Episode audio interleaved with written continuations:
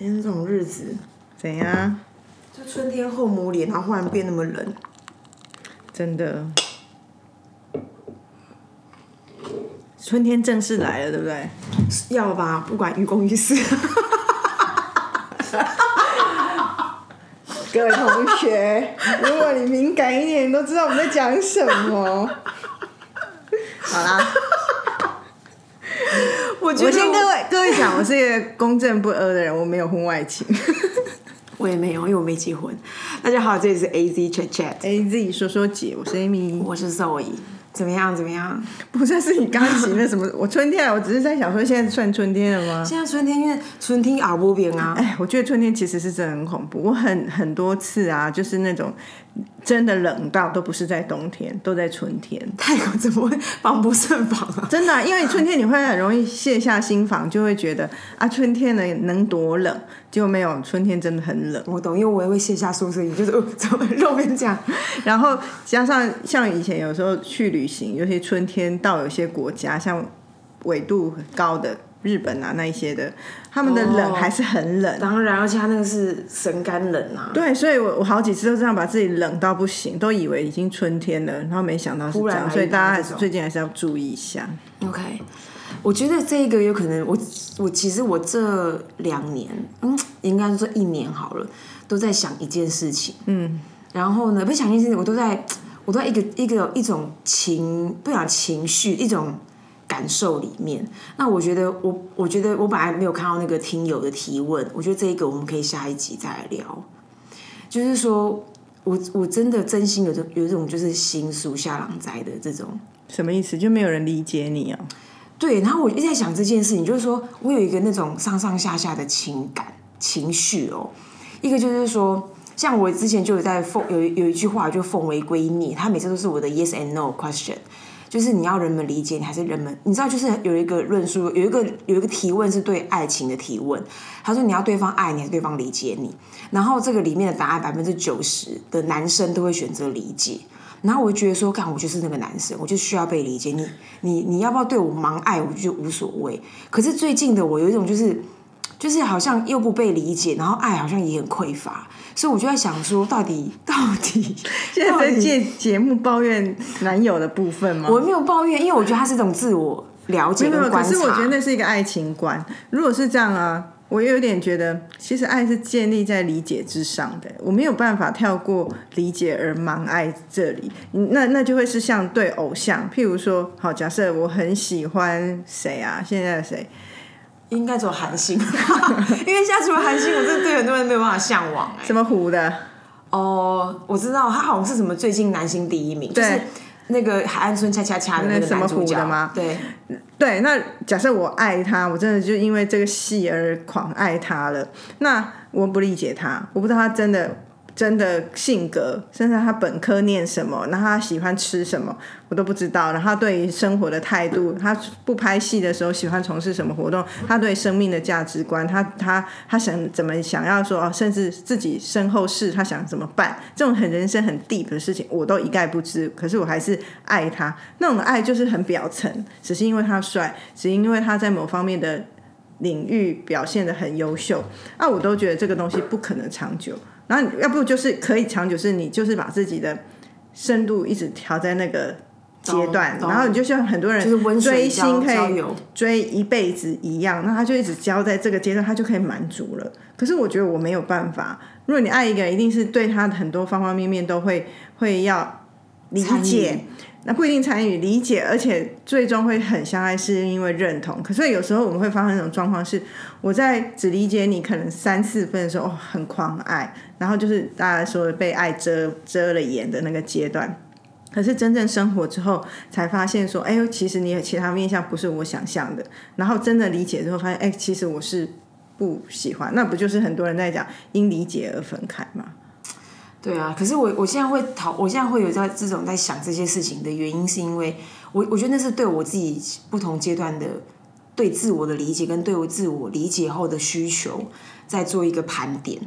因为我觉得找那一个真正世切的那个不不是平衡点，而是那个对面那个公母牙那个关系是什么？因为毕人小时候是模具科的，我们有公母牙的关系，所以我在想这件事，我觉得这是第一个。然后第二个就是说，其实我很认同你讲的，所以我我我过去一直以来我都认为需要理解，而且这个理解是全面性，从价值观，从干嘛 A B C D E，对于人生，对于健康，对于生活，对于很多观点的媒合或者是交流，那件事情 check 它才去 check。可是我后来又想到一个可能性是说，因为那个那是要看 point B 设定在哪里。对啊，其实我在想，还有一个是，如果假设你今天是把自己当成明星一样，所以来爱你的那个人不需要理解你太多，可是你还是希望他爱你，那是一种；或者是说，就像很多外遇的人一样，他其实他在外遇的时候，我跟你设定的那个关系是我们都是在这个。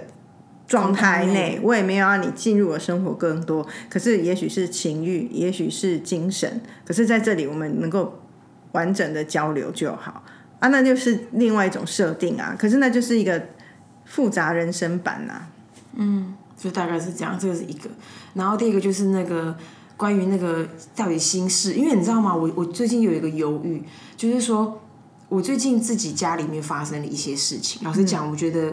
蛮硬派的，嗯，然后那个硬派呢是那个硬派，就是说不是说哦别人的人生都没看过这，或是戏没演过，他他大概就是戏都演过的东西。可是你会知道，当他在你的旁边，你的生命里面发生，他就是一个重拳。然后这个重拳呢，你就会有一种心态，就好像就好像这是你的事，你也不想要让他，你不希望你的喜怒哀乐也等于别人的喜怒哀乐。你知道，就好像老实讲，我蛮常在 social media 看到那种别人家的告别式，我都觉得说，哎。Too much man，就是就是我知道那是你的 social platform，你想要留下什么？可是就是因为我已经看到遗照，我就觉得说哇，很不舒服哈。就是觉得很有，因为我我们不是说哦好恐怖那种，是说是说你我会进入到别人的悲伤，然后那好像不是我要的，就是是这就是对，所以所以这很难这样讲。对我理解，因为这就是一个体贴的人会说出来的话嘛。因为你会觉得我我们报喜不报忧的前提都是这样。可是我会觉得，我不知道，如果他他在那边讲这些事情，他是不是有一种心态是，他也不知道他以前在讲喜的时候别人有没有什么反应，所以讲忧的时候，他也不觉得别人会有什么反应。他可以讲啊，那不用把灵堂拜。哎，对，好，这我先不干涉人家。但我的我的点子在于说，先屏蔽他就好了。对，我我的点，我就会赶快划过去，就很像那个。但我的回过来点，我并不是想要评论别人如何，而是说，如果就我自己个人来说，我就会犹豫说，这种东西，比如说像人家人家在跟你聊天说，哎，你最近好吗？你忽然跟他说，哦，谁谁谁过世，干那个就很重，很很很矮到啊，就是你瞬间把别人拉到一个。跟你在二环内一样的气氛，那好像不是我会做的。可是，可是因为就是这样，你就变成是，你又变是，你就在这个里面闷烧，你没有地方去。然后我就觉得说怎么办嘞？然后我觉得我好像这一年一直蛮多这种瞬间的。然后我就想说，我觉得好像大家下次可以聊一聊。那你不是聊完了？你现在还想聊什么？我下次可以聊说，那一般人怎么办啊？因为我没有，我我到现在还没有方法哎。你说面对什么的怎么办？就是面对这种事情，或者是当你讲的这个话。你期望理解你的人并不理解，或者是说并不想要理解，或者是并不想要陪伴你或安慰你，那你到底你的人生你要往哪里去？我觉得啊，我觉得是可以直接讲哎，那你因为你今天都讲到这里，他好像留一个没有讨论会很怪，大家搞不好很想要投入啊。不是，那可以事后问啊。可是我说，如果是这一题啊，你你想让他理解人，却没有理解你，那第一个就要问是，他知不知道你想要这样？如果他知道，那就是他的问题；如果他不知道，那你就要让他知道啊。答案是二啊，就是他知道，嗯，可是他却没有做到，可以这么说，就是说没有，应该说，呃，我觉得我们都会知道，我们的工作的训练是。你要把沟通这件事情尽到你想要沟通者的义务，我觉得你在提醒这件事情嘛。我们没有在教别人猜心嘛。对，所以我我认为我在交流的过程里面这一块我是会要求自己的，即便他很难开口，即便他你要设定这个对方的反应，你都会有一些，你都会觉得说，真正是我要你有有点犹豫，但我还是会试图表达。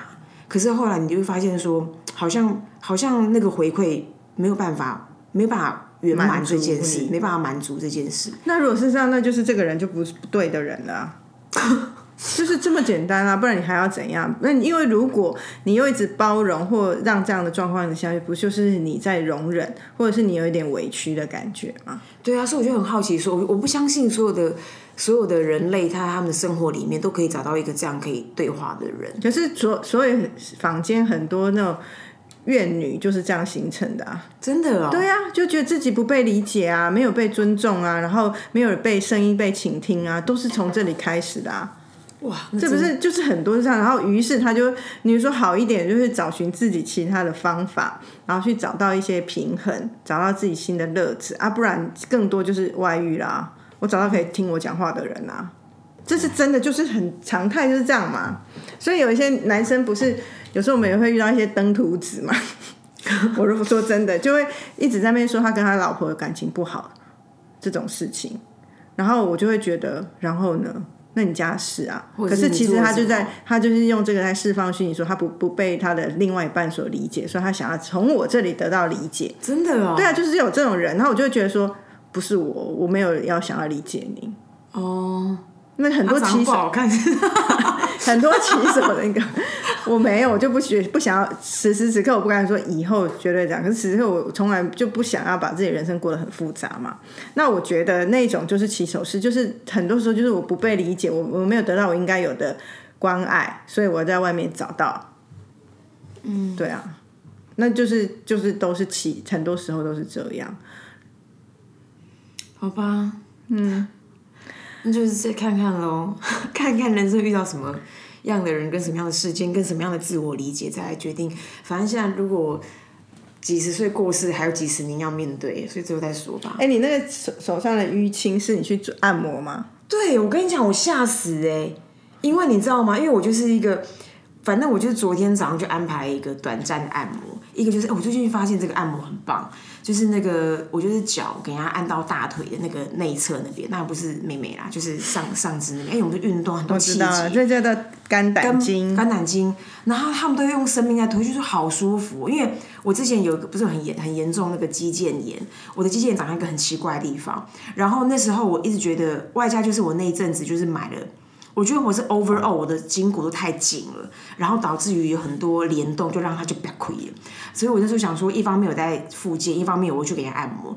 就他按到我的脚的时候，你你我过去都是很酸嘛，那时候是非常的痛，所以他已经到生 Q 条，那个条就是 last minute，就是 last last mile 就很痛。我就有个意思，就说好，那以后我要在更更长的。频繁的按摩，因为我就不喜欢拉筋的人。然后我这就再再去再再去一次，而且我那时候按就整个就把那个淤青气节全部推成淤青。然后因为我没有找我平常那个姐姐，因为她就是比较晚班，我就找另外一个新的姐姐。哎，她就她，我跟你讲，她很猛哦。她对她的她不用，她没有任何问候，我我快被她笑死。她就是比如说，因为她就是我只给她一个小时。他要把我的背的全部都推开，然后他就他就一边推，他也不会问你说你要不要刮痧，他一边推说你这气节他给我帮你刮痧，然后就在刷我整个背全红，然后我的手也他说他说你这个点有气节，你一定要拉开。我跟你讲，我只刷六下就变这样，我大片淤青，你看我自己是神痛。对啊，不知道那是家暴。对啊，然后最后他就跟我讲说你脖子要不要拉一下？那我想说我不认识他，而且他一路都蛮粗鲁的，快把你脖子弄到半身不遂。对啊，那我想我就想说呃，他说你不弄你会后悔，因为我其实就是一个脖子很容易揪起来，就是。乌龟乌龟脖的人，我说呃，不然好啊，我说那不然好好了，我那个好还没讲，他就啪啪，然后就给给给给给给给给给，然后就整个就是很像感觉好像重新被被被当了一个新的软体，就得神清气爽。我就跟他说，哎，你不用，我说你不用先讲一声哦，然后就跟我讲说，难道我要写信给你？好幽默，你刚才说。不用写信，email 就好。而且那时候我的，因为我就是你，你知道，你知道那你你是有点胆怯，因为那种知道，我知道，我我不太会给，我也是不喜欢给没有安全感的人弄。对，然后他又忽然给你出个大招，因为他因为平常我那个按摩姐姐她也不会出那么狠的，她就在两秒内把我结束。然后他忽然讲那句话，我心中忽然想起了那个背景音乐，写信告诉我今天还是什么颜色？张惠妹品牌。点播起来，哎，我刚刚跟你分享，我我不是有说我去播金吗？我跟你讲吗？对啊。然后我一开始我先去四次，前三次都。我们这期看不到这样讲 没关系哈。前三次都蛮美妙的，因为我以前没有播过筋，然后可是我一波筋跟油压是不是同不一样不一样那波筋是怎样？他们我比较是古走筝是噔噔噔，它它其实它只是用用很多类似刮痧棒的那种工具，可是它比较走在中医的理论上面的什么经什么经什么脉什么脉的去调调理。可是其实整体你的感受也蛮像是按摩加刮痧的。OK，可是只是它有一个这个理论在后面支持。那我前三次感受都不错，然后我去我也觉得我的身体状况，就是我 physical 身体的那些状状况有比较好。可是到第四次我就有点感觉不妙，因为啊前几次我我知道我去的地方是贵的。可是我有点感觉是说，哎、我每次去都是整整三个小时，所以如果是哦真的，它就是从头顶那三个小时是蛮重的。对，从头顶到脚底，背面到正面，就是你全身都弄脆我的脸。因为我去做肉毒，我说你不要碰我脸，哎、我跟你讲啊，你现在哦，那好可惜，因为脸按摩是非常不行，我才刚刚弄它，我要把它刮掉，我这边神经病，而且我不知道那种东西好像不能这样弄，所以我就先想说我脸先放过它。嗯，那那我的时间就弄到我的腿，因为我最近也是腿问题比较多嘛。然后呢？我这样做做做，然后一个小时它是一千五，我自己算，它反正一次就四千五。我想说整整三个小时，一千五乘以三，四千五，好像是贵，但是可以接受，不到巨贵这样子。结果后来那最第四次我去的时候，我要收你八千，没有没有，我要去付钱，然后我我他他就说用转账就好，所以我要汇钱给他的时候，我就是最后还是确认一次，我就说哎四千五对不对？他说对，然后我就汇了，他就他就迟疑跟我说其实本来是六千，我心里想说干六千我就不会来，因为太贵了。然后他就说因为四千五应该是算那种人家有包月包次的，譬如十次的那种的一个价格，所以他就直接把我算在那里面，就对我比较好的感觉。然后我就觉得说哦好像。那你就是很 nice 嘛，所以我就也心领到这里，我都还觉得 OK。就后来他就突然跟我说：“哎、其实我们这个理疗费只要一千八。”我说：“什么叫做理疗？”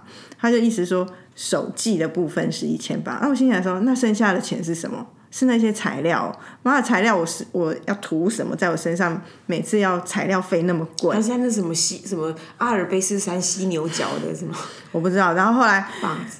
他就说，所以啊，我开始就觉得有有蹊跷。他说，所以我们的老客人如果长期做的人都会买产品，我就觉得干背后一定是直销，我的直觉。啊、是哦，后来我回去一查，果不其然，他是直销，他后来他们的公司系统其实是有一个是直销在卖那些产品。它很靠背。对啊，然后我就觉得他的好到让你想要不要，因为我产品什么产品？其实就一般会按呃，你会按摩用的那些油啊、霜啊什么的。那就叫他们自己处理就好，为什么要算？可是我会觉得我，我就会觉得，如果是这样很很不合理，你的我需要你的技法，你技法其实才一千八，最后我都在买你那些产品，那结论是他也可以单独这样服务你吗？不行，他一定要用那些产品。所以他现在一直都告诉你说，你这种体验已经结束了。没有，他没有说结束。可是我如果要以后就是四千五、四千五，可是我心里已经有个疙瘩，是说我其实花那么多钱都是在买那些产品，可是奇怪我觉得很奇怪你。是什么单位讲出来好不好？嗯，不行啦，不要给大家讲出来啊。还是你写在那个下面那个对话框？你用那个用那个呃叫什么啊？就是长头 诗的方式。人家也是合法的机构啊，他没有没有怎么样，只是我自己心里不舒服，是我觉得身为一个消费者，我觉得不舒服。啊，当初是有人介绍你去，对他是一楼还是那种来给工作室那种？看起来像工作室，可是它是一个连锁店。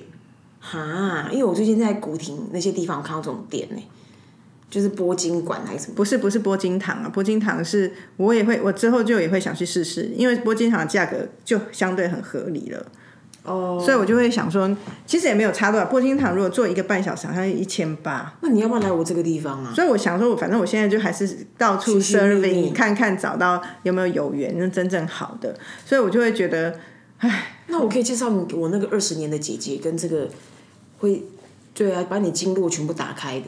对呀、我就觉得有点烦。我觉得做生意哦，像遇到我这种人，不喜欢复杂的，就会觉得你们那边搞那么多制度，就就觉得很烦。神经病，干播一个金而已，还要妈的加入直销，也太……他没有要我加入，只是知我知道说，如果好像我要想要说啊，如果这样比较便宜是什么什么什么的，就让我觉得心思变很乱。那不过那个人讲了一个那一天讲一句话，我觉得你自己也讲中，他就讲到说，哎。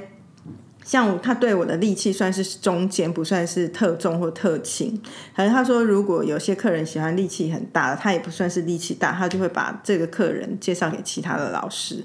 然后我就说，那请问力气大就会好吗？是不是只有理论来讲，其实不是用蛮力或力气大就效果好？他说其实是就学理上是如此，可是就心理来讲不是如此。如果人相信力气大才有效的人，嗯，你给他小小力，他心里就会觉得没有效，懂？所以他还是会觉得，如果喜欢力气大，他只会去，所以他就是满足他的需求对，他就有说，所以是客人觉得有效是最重要。嗯，这个这个 OK 啊，就是行销啊，行销理论。对，所以我心里想说，所以我现在已经对你起疑心，没有一个百分之百的信任的时候，整件事也就会化解了。大概是这样。那你为什么当初加入波金的行列啊？因为我就我我就觉得我很喜欢试这种各种不同的按摩啊，可是你是不是很久没按摩？很久没，因为我中之前就是按到一个很不舒服的，是哦，按完以后不只是不舒服两三天，我还觉得按完之后整个人就是有一种被按坏，就整身都是没有通的感觉。哇！所以我那时候让我觉得很吓，所以我现在再也不要去那种随便给别人按摩。然后我这个是后来那天，我就是因为我的足底筋膜也也很久，虽然我的医生也帮我弄得好差不多，可是我就会觉得，啊那我想试试看有没有什么别的保健的方法。然后那时候朋友介绍这个，就觉得去试试看还不错。你你刚刚讲说把它弄差不多，讲是那个物理治疗师，是对对对对，OK，我也已经两个礼拜没找他了。嗯，OK，好，哎，你是要回到那个好啊。哎，有一个听友有来一个问题，觉得很有趣，他就说。他最近看了 Netflix 的那个《创造安娜》，英文中文是叫《创造安娜好，对，他就说他的公司最近也来一个，他因为这个朋友好像在西雅图，他就说他他公司来了一个以前在纽约做那个 private coaching，就是做私人教练的那种的人，就是所谓的教练啊。所以那种教练，就是很多人的教练就觉得在你的生涯。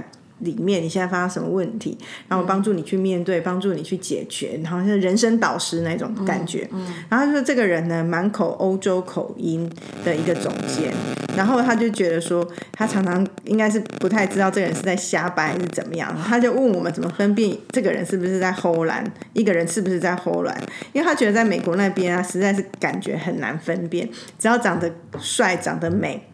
然后满嘴 innovation growth，就会觉得哇，这个人好像很厉害。我觉得他讲到这些词的时候，我已经笑出来了。就是心虚的，就是那种心心实跟心虚的。就是很多人很会把热词放在嘴边，然后一直讲一直讲，好像这个人蛮有办法。他问我们怎么判断一个人是这是不是有干货，是不是厉害这样。嗯，然后我们刚刚。呃，开播前就只是简短聊，然后周宇就说我们也常吃鳖啊，对啊，因为有时候我们最常遇到就是面试的时候吧，对，而且外，而且尤其是现在这个年代，老实讲，就是很多人都会有不有规划的。我刚想说有阴谋的，有有有有计划式的让自己走一些路径，然后让他在某些地方好像好像得到一些 credibility，他就可以用那件事情来作为他的背书。比如说，很多人最爱讲是哦，我认识谁谁谁。然后或者是很多那种很重要的场合，他去那边他也没有参与讨论，可他会跟主讲人拍照，对吗？嗯。然后或者是说也有出书的啊，嗯，就是就是有很多的路径都可以建立那，或者是待过一些公司，这些公司可以作为他的佐证。可是说实话，那些东西是也不是，你你你跟这些人谈，有可能他把不同的人的人生经验拿来自己讲一个好故事谈，你他也可以赢得你那个当儿的信任，其实是有的。嗯嗯所以怎么分辨？我我个人觉得是没有办法分辨，你他只能够试炼。对，可是可是如果在当下是可以多问一些细节，因为我觉得这些人讲不了太细的事情，所以你如果要分辨呢、通常就是要跟他一直聊。对你你他在说什么那样的 project，你就跟他聊那个 project 的细节，问你所知道、你所能够问的最细的，看他能不能回答，或者回答的时候有没有迟疑，然后就是讲越细，然后或者是他会不会闪躲，嗯，这也是一个很快速可以发发现他是不是。不能讲，因为我发现有些人真的是讲很空的话很厉害，可是讲到实的就不行，所以他就会很怕你跟他问这些事情。但是因为你知道，因为其实呢，呃，因为尤其是我觉得我们这个行业，它更容易有那种，不管是他可能领悟力很强，或者是他就是，即便他只参参与其中一个部分，他都可以把他没有参与的东西都把它讲。可是就是问到执行细节啊。对，可是你知道有两种哎、，那时候你去哪个片场拍的？对，有有有两种有两种讨论嘛。像你刚刚讲一个重点，就是说细节，就是有些人他会假装他参与或假装他认识那些人，那你透过细节可以去理解跟辨别他们不不在场。知道，你知道我一个朋友啊，他之前 interview 一个人很瞎，他那个人来说的案例啊，说是他做，可是其实是我那个朋友做的，所以做的人本人的对面做一个假，在假冒那案子是他做的人。这种其实蛮多，尤其是在我们这个行业。对啊，我我小时候就发现啦，小时候就发现说，每个人都好像那个案子都好像他想的一样，然后他去让那个某某创意头这么去提案，我就觉得说干你好难哦。好，然后 anyway，我觉得第一个是细节嘛，第一个细节可以去判断是不是在场，就是有没有不在场证明、在场证明。我觉得第二个，我我很推荐大家尝试的是，呃，立询问他的立场，因为很多人都会讲一些，就是尤其是像刚刚讲什么什么什么呃。呃，innovation 啊，growth，那这都是似是而非的东西，然后你很容易结果论，然后结果是你看得到的，所以中间他就会他赌一件事情，就是你脑补，你脑补他比 part of 这个过程。然后我最近也在检视自己一件事情，就是说我最近历认识了一些也是一些角色，但我就发现说那个角色他真的是他在那个专案里嘛，还是他只是他只是呃，他只是一个。一个演出的其中一个一个一个一一个成员而已，他并不是决策这件事情的人。那我怎么去理解这件事情？我的好奇就是问他的立场。那个立场就像刚刚讲，我刚刚讲说很多虚词，什么 growth 啊，innovation 啊，然后什么什么 optimize 啊，然后 transform 啊，就是这些东西。那你你怎么看？因为因为他问观点呢，问观点，我觉得观点 that matters，因为他他只会陈述那个过程，可是他他他很难有立场。那我曾经有一个试炼者，那时候那时候我们在认识他的时候，他也是就是满嘴飘，然后他的来来历也是蛮强大的，就是他有一些这样的背景可以支撑他，然后他也真有期待过那些公司，也待了蛮长一段时间。可是我就发现说，我就发现说，尤其是当我们也看组织嘛，如果今天你的组织很小，你马他这个人马上就会露馅；可是组织很大，其实这个人是很很容易不会被发现的。于是那时候我就我就感觉我我一直感觉到这个人让我感觉没有什么，一直躲在别人的意见后面，然后一直没有办法去直面一些呃一些真正的，就很容易是我认同你的认同，对啊，就是我明白你的明白，很多是说哎我很哎肉也说的很对，我很我我觉得我顺着你的话讲，对这种一直在顺别人话讲，你也可以先给他扣三分，我觉得八分吧。然后于是我就觉我就有一次某一个专案，我就刻意的就是让他裸镜。然后那个裸镜就是我就是跟跟他玩玩玩，哦，干那个很精彩 可是那是我们现在有这个位置可以去说这个案子让交给他去试炼。可是像他们那种，你想象这个人来是当一个 coach 或者是总监的位置，他就高高在上啦。这些在中间或在下面的一些同事伙伴们就不可能去试炼老板呐，所以只能观察。因为可是哪一天你已经长大了，你就可以像我们现在就会是好啊。我并不是说要用失恋，而是你只有你有这个能力，我们很 appreciate。那当然有这样的案子来，就让你发挥啊，啊，一发挥就会知道有没有了嘛。可是你知道吗？你刚像你刚刚讲那个情境，对我来说就是说。当然有有分两种选择，一个选择就是说，那你与之共处，那你就只能够观察他，然后会发现这个人可能对你是没有用，我猜有可能，或者是说，哎，你跟他观察完，或者我们刚用那几招，发现哎有用，那就当然是最好的 happy ending。可是换换另外一个换另外一个决定，就是说，呃，那有没有可能我们都不愿意跟这个人工作？那我们为什么要忍受这件事情？可是他就是老板派来的，今天我们如果换做我们是小职员。这个人就不是我可以害我决定的。那我问你，可是如果是你，你可以忍耐吗？不是啊，那我一定会是。如果你说假设我的老板是一个这种空包蛋，是不是？对，傲炮。对啊，傲炮啊，怎么办？对啊，你你不你不会想办法解决这件事吗？我人生中还没有遇到这些事过。必须说，我的老板都不是傲炮，都蛮有自己的能耐。You are so lucky。对，所以我其实没有遇过。但是我想象，如果遇到这样子。我好像是一个会绕道而行，就是最好是做到我不要跟他 report 给他。可是如果他又是我直属老板，没办法的时候，我想我应该还是在我譬如说我受不了要离开的那时候，我一定会让老板的老板知道这件事情。嗯，可是，在那之前，你很难越级越级去跟大老板说：“哎，我的小老板是个傲炮。”可是我知道，其实，在很多组织都有发生这种事情，很多人离职的确是因为他的直属老板就是没有能力带领他。F Y I 这个比例其实占，其实全球那时候我们有请来一个一样是 coach，然后就是他有讲到说，他他他来上领导学的课，他就跟我们说，其实全世界的百分比，因为上司而离职是百分之九十。对啊，那当然，在我们这种组织，它也站在一个绝对的比例里面，所以这件事情并不是一个普通的案例、普通的事件，它讲它它一直都在发生。可是我有听过很励志的故事，嗯，我之前有听过一个人，他就是他的老板，kind of 傲炮这样子，可是他就是很会说话，所以在外面大家觉得他很厉害，讲话很有。很有很有立场，很有气场这样子。可是他其实就转头就把所有东西都丢给下面的人做，蛮多的。对，很多这样嘛，他就自己领领受那个亏点，然后事情是下面人做，然后他又是对下面很严格的人，因为他自己也爱面子，不希望自己东西出去是不好，所以其实压力很大，都压在下面那个人。